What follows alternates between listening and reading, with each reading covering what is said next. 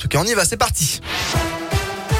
Et à la une, dans l'un, la mobilisation en faveur d'un père de famille habitant du quartier des Vennes à Bourg. Rassemblement ce matin devant l'école de son enfant contre son expulsion en Albanie.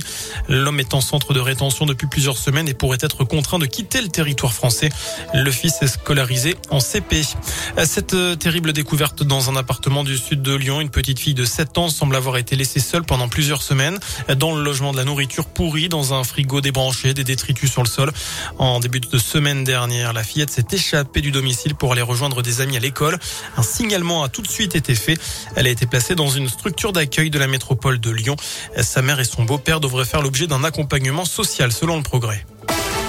Dans l'actu également, les enveloppes de dons arrivent chez les Républicains. C'est ce que dit aujourd'hui le patron LR, Christian Jacob, qui assure que le parti va accompagner Valérie Pécresse au lendemain de son appel aux dons après la débâcle du premier tour de la présidentielle dimanche.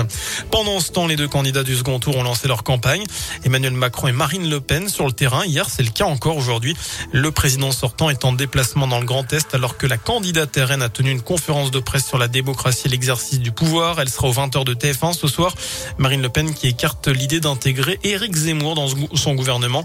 Elle dit savoir qui elle nommera Premier ministre si elle est élue, mais elle a refusé de dévoiler son nom, alors qu'Emmanuel Macron lui a reçu le soutien eh bien, ce matin de l'un de ses prédécesseurs, Nicolas Sarkozy, mais aussi de l'ex-premier ministre socialiste Lionel Jospin.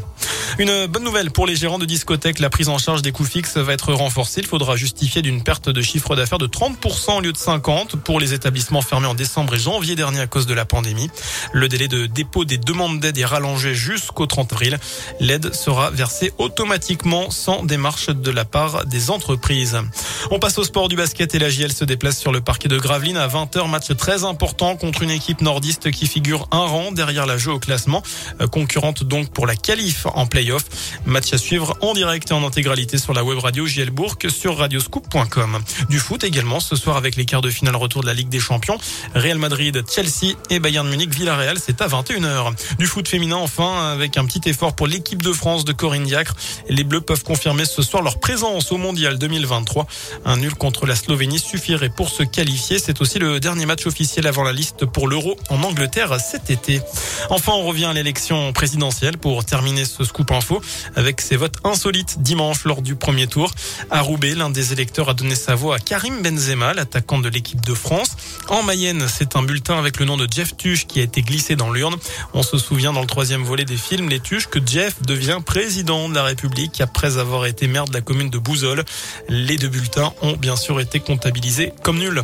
Voilà pour l'essentiel de l'actu sur Radio Scoop. Le prochain point avec l'info. Dans une demi-heure, passe une excellente fin de journée. Merci.